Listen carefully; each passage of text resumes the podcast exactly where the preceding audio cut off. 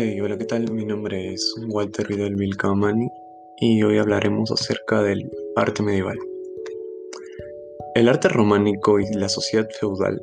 En el año 395, el emperador teodístico, gobernante del imperio romano en torno al Mediterráneo, divide el imperio entre sus dos hijos. En lo oriental, se preservarán a Roma en lo que será el imperio bizantino. Por la parte occidental, se crearán a partir del año 476 los pueblos germanos, dando lugar a un grupo de reinos, o sea, además en el siglo VII, una nueva potencia, la Islam, asume también protagonismo en el Mediterráneo. Es así como se inicia la Edad Media. El arte, desarrollado principalmente en el Imperio Carolingio, durante los siglos VI y VII, es arte romántico, de hecho, en estos siglos se consolidan los reinos cristianos, los reinos cristianos y se implantan el feudalismo como modelo de organización social y económica, definida por una sociedad testamental, con una clara diferencia entre privilegiados y no privilegiados, una economía autarquia de base agrícola y una visión teocéntrica del mundo. Estos primos, a través de los siglos, se conocen como bueno, estos primeros siglos se conocen como la Alta Edad Media. Las expresiones que se llevaron en esa época, las artísticas, las románicas, se sitúan a la creación de las primeras obras en el año 1000, cuando, según las tan repetidas palabras del monje Raúl Gleiber, en Europa, tras vencer los terrores del fin del milenio, se vistió de un blanco manto de iglesias. El término romántico se empieza a utilizar en el siglo VIII para designar a las lenguas europeas derivadas del latín. La historia del arte lo aprovechó para referirse a un amplio periodo artístico, correspondiente, como hemos dicho, a los primeros siglos medievales. El término románico significa parecido a lo romano, debido a las semejanzas entre los gruesos muros y bóvedas de las construcciones romanas y la arquitectura románica. Fue durante mucho tiempo un arte despreciado y por este motivo objeto de demoliciones. Eh, se alcanzó su reconocimiento y a partir del siglo XXI, especialmente al amparo del romanticismo y sobre todo en el siglo XX, perdón, en el siglo, en el siglo XI, siglo XX, a pesar de las diferencias regionales y de la compleja realidad de estas manifestaciones artísticas, el románico es el primer arte europeo con unos rasgos comunes. De ahí que el arte románico sea un arte esencialmente religioso, principalmente promovido por la Iglesia y destinados a los fieles cristianos. Ahora veremos las características generales de su arquitectura. La arquitectura como tal, al igual que todas las manifestaciones artísticas, es esencialmente religiosa, debido, como ya hemos dicho, al importante papel desempeñado por la Iglesia, principal promotora de las artes de la Europa feudal. Quedan pocos restos de arquitectura civil, a excepción de los castillos, residencias de nobles y reyes, con carácter defensivo. Es una arquitectura que responde a los principios de monumentalidad y perdurabilidad, puesto que se trataba de una arquitectura hecha para durar eternamente. A estas exigencias, responden sus características técnicas que explicaremos a continuación. Las iglesias. Se trata de un espacio que ha de servir como lugar de reunión de los fieles. Aunque no existió una uniformidad tipológica, sí que podemos señalar una serie de elementos comunes, materiales. Sin embargo, se siguió utilizando y era fundamental para levantar los andamios y las cimbras, estructuras provisionales que servían de soporte en la construcción de arcos y bóvedas. La planta. Encontramos algunos elementos de planta general, herencia de la antigüedad, pero la más utilizada será la planta basilial, de larga tradición en los edificios religiosos. Desde el arte paleocristiano, se trata de una planta de tres o cinco naves, la central de mayor altura que las laterales es el elemento activo y las laterales actúan como elementos de descarga. La planta de cruz latina perdón, y zona de la cabecera en una iglesia románica nos hace pensar que puede existir una nave transversal llamada transepto, no siempre acusada en planta. El transepto marca la separación entre el espacio de los fieles y el espacio sagrado del presbítero. El espacio en el que se cruzan recibe el nombre de crucero. La zona de la cabecera o presbiterio tiene generalmente planta semicircular y recibe el nombre, y recibe el nombre de ábside. En ocasiones, por ejemplo, en las iglesias de peregrinación se encuentra la girola o desambulatorio, pasillo que rodea al altar y que es prolongación de las naves laterales. Distinguiremos también en el alzado de los elementos sustentantes y los elementos sustentados. Eh, mm, también podemos hablar sobre el debido funcionamiento de soporte que tuvieron los muros sólidos, los muros gruesos, con un predominio del macizo sobre el vano, por lo que las superficies deben, o bueno, se debían decorar interiormente, lo que daría lugar al desarrollo de una pintura mural y exteriormente mediante elementos como molduras, pilastras, las ventanas estrechas y abocinadas, nos darían como una, un aire de las tribunas que se encuentran encima de las naves laterales, que completarán el sistema de soportes el actuar como elementos de descarga que trasladan el peso de la bóveda central hacia el exterior. La flecha es la altura de un arco desde su arranque hasta la nave, perdón, hasta la clave y la luz, la anchura máxima. En el interior de la iglesia denominamos arco fomero, formero al paralelo, el eje longitudinal de la nave que la separa de la, de la contigua y arco fajón al dispuesto transversalmente de la nave que ciñe y refuerza la bóveda. Suele estar reforzada por arcos fajones que absorben en parte el peso de la bóveda y también sirven para articular el espacio interior. La bóveda se fragmenta en varios tramos. Para cubrir el espacio del crucero se utiliza la cúpula sobre trompas o pechinas.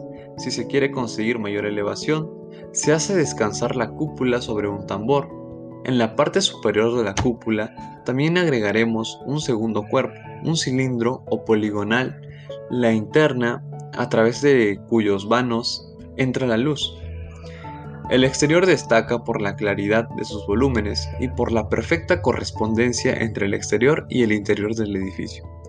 Inseparables del exterior de las iglesias románicas son las torres, símbolo del vínculo entre Dios y los hombres, y testimonio del poder de la iglesia, visibles desde cualquier lugar.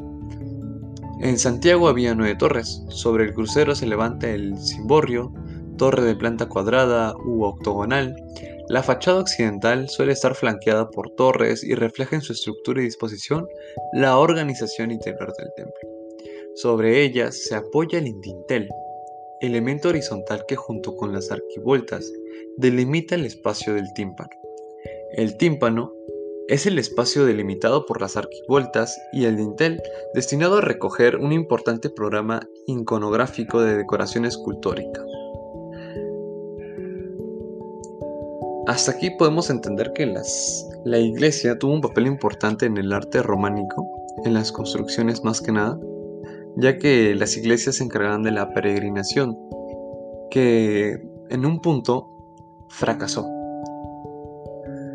Y Santiago volvió a Jerusalén, donde fue decapitado por Herodes, que prohibió enterrar su cuerpo. Allí permaneció ignorado hasta el siglo IV, en que una luz sobrenatural indicó a un eremita la situación del enterramiento. Durante los siglos VI y VII, la época más gloriosa del camino de peregrinación, perdón, durante los siglos eh, 11 y 12, la época más gloriosa del camino, la peregrinación, no dejó de crecer en importancia.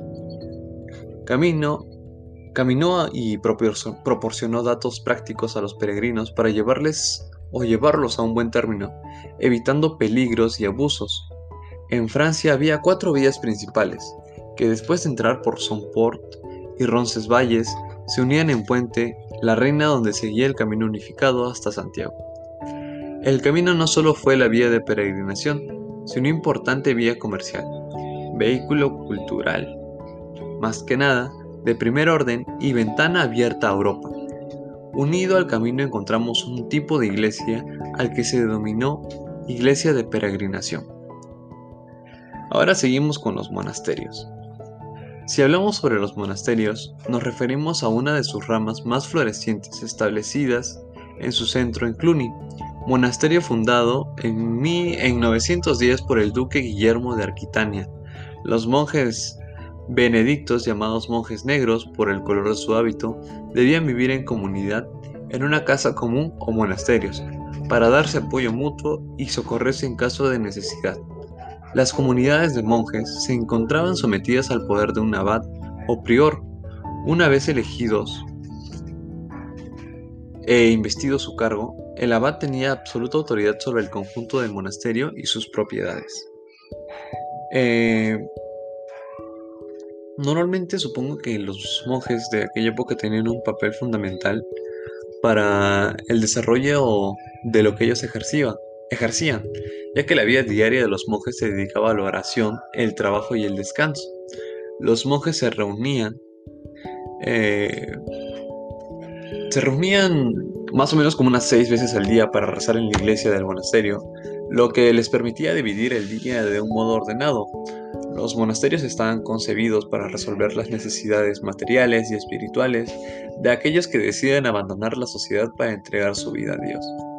Pero los monasterios no serán solo lugares de oración y plegaria, sino también importantes centros económicos y culturales, debido a la labor llevada a cabo por los monjes en las bibliotecas, los escriptoria y en las escuelas monásticas.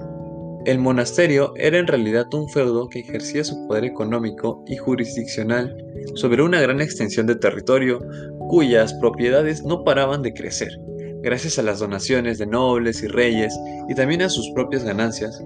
Los monasterios forman parte esencial del paisaje y de la época medieval.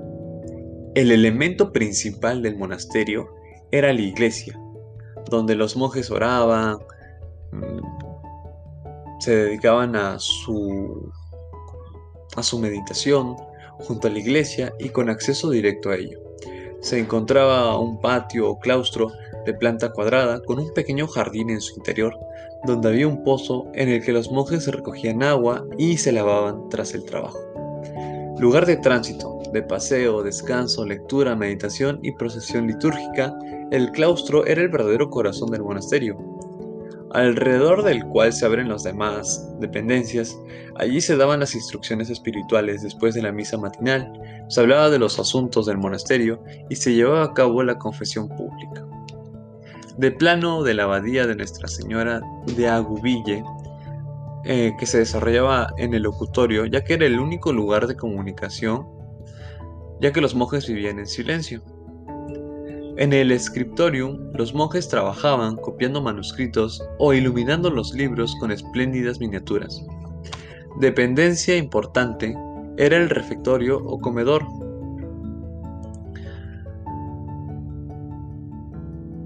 Ah, que, ¿cómo explicarlo? Donde los monjes realizaban sus comidas, mayormente con el pulpito para la lectura, o al lado de la cocina. En la planta superior estaba el dormitorio común de la mayoría de monjes que solía tener un acceso directo mediante una escalera a la iglesia. El significado de la arquitectura románica. La cabecera, eh, la cabecera está orientada hacia el este, por donde sale el sol, ya que el sol representaba la salvación la luz de Cristo que ilumina a los hombres, la planta que ellos pisaban simbolizaba la cruz de Cristo, el cuerpo místico de la cristianidad, cuya cabeza es Cristo. Predominan las formas cuadradas y relacionadas con lo terrenal. El ámbito de transición es el crucero, donde se unen lo terrenal y lo celestial. La escultura. La encontramos en forma de relieve, como parte esencial de la decoración arquitectónica pero también en forma de escultura exenta, sobre todo en las representaciones de Cristo crucificado y de la Virgen con el niño. También aparecen en el tímpano la ascensión de Cristo, el crismón o escenas de tipo narrativo como la Epifanía. En las arquivoltas son frecuentes las representaciones de los 24 ancianos del Apocalipsis, luchas de animales y seres humanos, escenas del Antiguo y Nuevo Testamento, suplicios del infierno, motivos vegetales o geométricos. En fin, la pintura. En el tema de la pintura, al igual que la escultura, la pintura parece subordinada al marco arquitectónico, contribuyendo al crear en el interior de las iglesias un ambiente espiritualmente sobrecogedor. Encontramos sobre todo pintura mural en las bóvedas, ábsides y muros de las iglesias, aunque también en menor proporción pintura sobre tabla y miniaturas. La técnica preferentemente utilizada en la pintura fue el fresco, excepcionalmente el temple y a veces una variante del fresco llamada a la griega. Seguimos con el arte gótico como expresión de la nueva sociedad bajo medieval. El arte gótico se desarrolla más o menos en Europa desde mediados del siglo XII, alcanzando un máximo apogeo a lo largo del siglo XIII, aunque en algunos países como España lo encontramos como a carácter retardado hasta principios del siglo XVI geográficamente, supone la máxima expansión del arte medieval, por lo que es preciso señalar su extraordinaria diversidad. Las características formales del estilo gótico irán apareciendo en una serie de edificios construidos con, como parte del territorio de, de París desde mediados del siglo XII, cuando todo cambió como expresión artística. El gótico responde también a una serie de importantes transformaciones en el marco histórico y a un cambio profundo de la sensibilidad religiosa. Eh, la catedral. Si hablamos sobre la catedral, hablamos sobre el edificio gótico por excelencia, ya que las ciudades medievales compitieron por construir la catedral más espléndida, más espléndida, mejor dicho, para glorificar a Dios y a la Virgen, pero también para reflejar su poder. La palabra catedral deriva del latín catedra y sede del obispo, ya que ésta se encontraba en su interior. Los grandes mercados y ferias tenían lugar en torno a la catedral, que no estaba aislada del resto de las edificaciones. En la evolución de la pintura gótica, la extraordinaria diversidad de pintura gótica y la escasa documentación sobre la misma hacen complejo su estudio. La pintura gótica suele divertirse haciéndose dividir en cuatro estilos diferentes a lo largo de los cuales experimenta un gran avance técnico y formal. El gótico lineal, denominado también francés gótico o franco gótico, pues es un estilo que surge en Francia, aunque luego se difunde por toda Europa. Se desarrolla sobre todo en el siglo XIII en sus primeros momentos. La pintura gótica se caracterizó por un intenso dominio de la línea que delimitaba los contornos. No se presenta la luz natural ni hay ninguna referencia al espacio. Los fondos son dorados y las escenas se desarrollan en un espacio trascendente y sagrado. Estos rasgos reflejan el peso, todavía de la tradición románica y también un claro influjo de la vidrería, evidente por la similitud entre los contornos fuertemente marcados de la pintura y el emplomado de las vidrieras. Sin embargo, los temas son tratados, ya que con un naturalismo plenamente gótico los temas más representados serán o bueno, serían escenas de la vida y pasión de Cristo, vidas de santos, temas marianos, y en ellos se acentuará un carácter de cierta manera narrativo. Las manifestaciones más importantes serán la miniatura y las vidrierías. En la evolución de la pintura gótica, más adelante vemos que se pudo diversificar y la pintura gótica y la escasa documentación, como mencionamos en su momento, hicieron que en sus primeros momentos eh, tuviera como que un cierto, una cierta dificultad de estudio. Pero con el pasar del tiempo, actualmente en, en las épocas modernas, ya investigando un poco más, podemos ver de que tenemos más información acerca del tema. En el tema de la vidriería, en Egipto, está documentada en la Roma imperial, en el arte musulmán y en el paleocristiano, los grandes ciclos de vidrierías que se inician en el siglo XII para obtener la policramia. Se utilizaban bastantes vidrios de color, disolviendo sustancias colorantes en la pasta vitrea fundida o bien aplicando pintura sobre el vidrio, como por ejemplo la grisalla. Durante el siglo XII, la vidriería alcanza su mayor desarrollo en Francia, acentuando su función narrativa. La, vidriería se difundirá por toda Europa y su importancia es tal que influirá en las restantes artes del color, como por ejemplo las miniaturas. La pintura francogótica o lineal refleja este influjo de contornos muy marcados que recuerdan el emplomado de la vidriería. El uso de colores fuertes, incontrastados, de fondos bidimensionales, posteriormente será la vidriería la que intente imitar la pintura, disminuyendo la cantidad de emplomado y disimulando de sus características propias, al demostrar una mayor preocupación por el detalle y por la búsqueda tridimensional. Espero que les haya gustado este podcast soy estudiante de la carrera de animación y efectos visuales. Este podcast va para la materia de historia del arte y la animación, encargado del ingeniero docente Gerardo Raúl Valderas Gamboa. Esto sería todo. Muchas gracias. Hasta la próxima.